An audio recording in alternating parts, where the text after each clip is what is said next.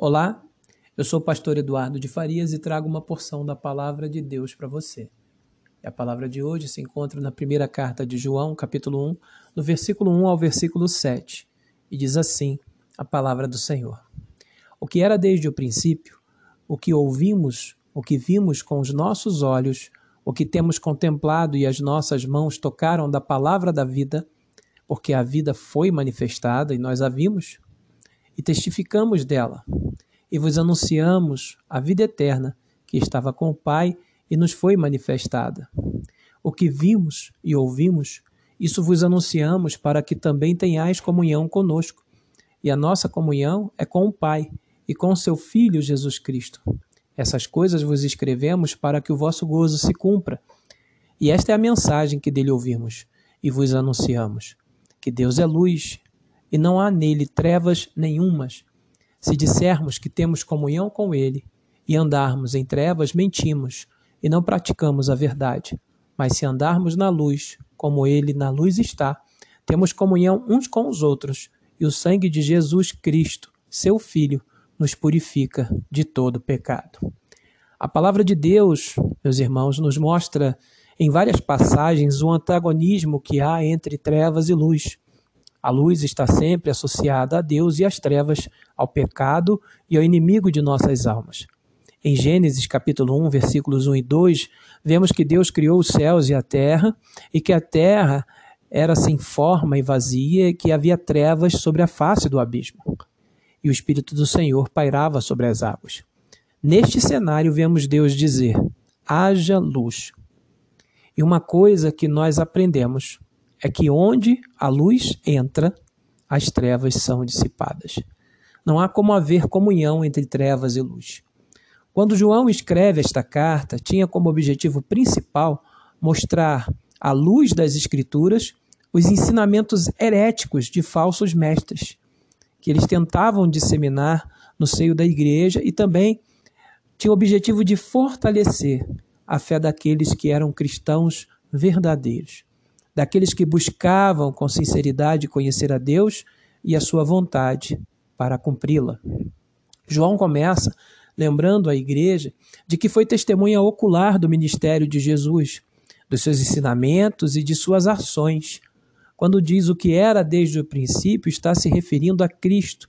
Em seu evangelho, ele começa referindo-se a Jesus como o Verbo de Deus, que era no princípio e que estava com Deus e que era Deus. E com este verbo, Jesus, João comeu, bebeu, andou, ouviu e aprendeu, contemplou com os próprios olhos e tocou com as próprias mãos. Ele não estava passando adiante histórias de alguém que tinha ouvido falar, mas compartilhando sua experiência pessoal com o próprio Cristo, o Verbo de Deus, a palavra da vida. Ele diz no versículo 2 que a vida foi manifestada. O que ele está dizendo é que Jesus se manifestou em carne, habitou entre nós, e ele foi testemunha disso e testifica. Testificar significa atestar, assegurar. E por isso ele tem toda a autoridade para anunciar a vida eterna que estava com o Pai e que nos foi manifestada. Agora, o que dava credibilidade ao testemunho e à pregação de João não era o fato de ele dizer que foi Jesus o seu mestre. Não foi o fato dele dizer que ele tinha um relacionamento com o Senhor. O que dava credibilidade a ele era o fato de a igreja saber que isso era verdade. Há muitas pessoas no mundo que querem anunciar a um Jesus que não conhecem, querem pregar a um Cristo com quem não caminham, mas de quem apenas ouviram falar, mas nunca tiveram uma experiência pessoal com Ele.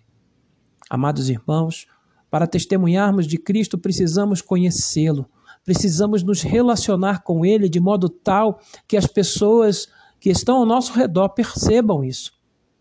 E também é verdade que, uma vez que o conhecemos, uma vez que temos com Ele um relacionamento profundo e verdadeiro, devemos querer anunciá-lo a outras pessoas. É por isso que João diz no versículo 3: O que vimos e ouvimos, isso vos anunciamos. O desejo de João era que todos tivessem com Cristo o mesmo relacionamento que ele tinha, que todos o conhecessem pessoalmente, que esse relacionamento fosse real. É por isso que ele enfatiza: a nossa comunhão é com o Pai e com o seu Filho Jesus Cristo. E nós também precisamos desejar isso, que os nossos amigos e parentes tenham comunhão conosco, que conheçam a Cristo, que se rendam aos seus pés, que sejam alcançados por sua graça e por sua salvação. Devemos ansiar ver os nossos no céu também, pois é para lá que nós iremos um dia. O versículo 4 nos mostra que outro motivo pelo qual João escrevia era o de alegrar o coração dos seus irmãos. Quando estamos enfraquecidos na fé, precisamos nos lembrar do que Cristo fez por nós, lembrar de onde Ele nos tirou e onde Ele nos colocou.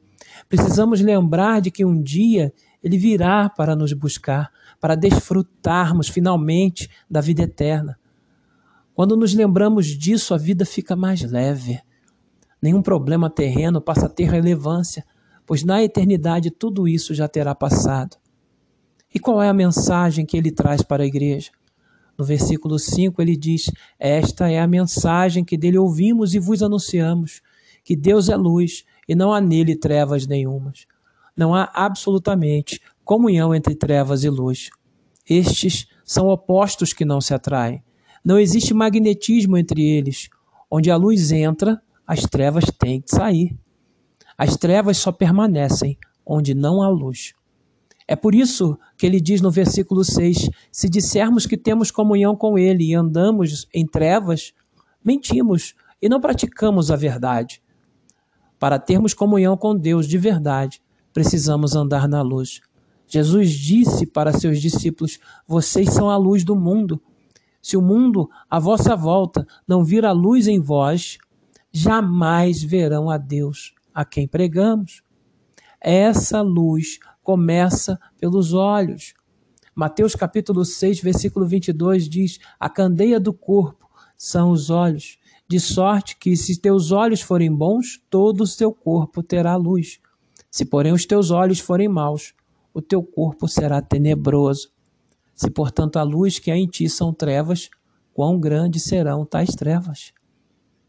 Portanto, os nossos olhos têm que estar fitos em Jesus não deixemos que o mundo, o pecado e Satanás venham desviar a nossa atenção.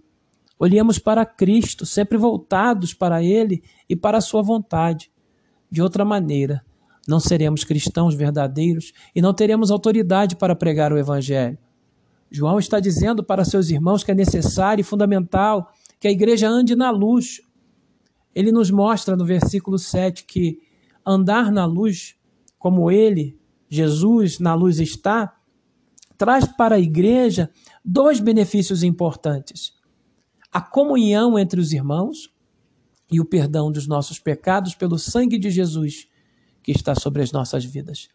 Ao decidir andar na luz, não significa que você deixará de ser pecador. Aliás, é sobre isso que os versículos seguintes falam. Somos pecadores. Andar na luz significa que nós não encontraremos no pecado conforto, mas que decidiremos lutar contra ele contra a nossa vontade todos os dias. Andar na luz é reconhecer as nossas fraquezas, é confessar a Deus os nossos pecados com sinceridade com arrependimento. Significa saber com toda certeza que o sangue de Jesus foi suficiente para pagar por todos os nossos pecados e é crer que ele ressuscitou e que prometeu a vida eterna a todos aqueles que nele creem. E você? Já se decidiu por Cristo? Deseja andar na luz assim como ele está? Se a sua resposta é sim, dê o primeiro passo para a luz. Confesse a Jesus como seu Senhor e Salvador. E a igreja, eu encerro com o texto de Mateus capítulo 5, versículo 16. Assim resplandeça a vossa luz diante dos homens, para que vejam as boas obras e glorifiquem ao vosso Pai que está nos céus. Amém.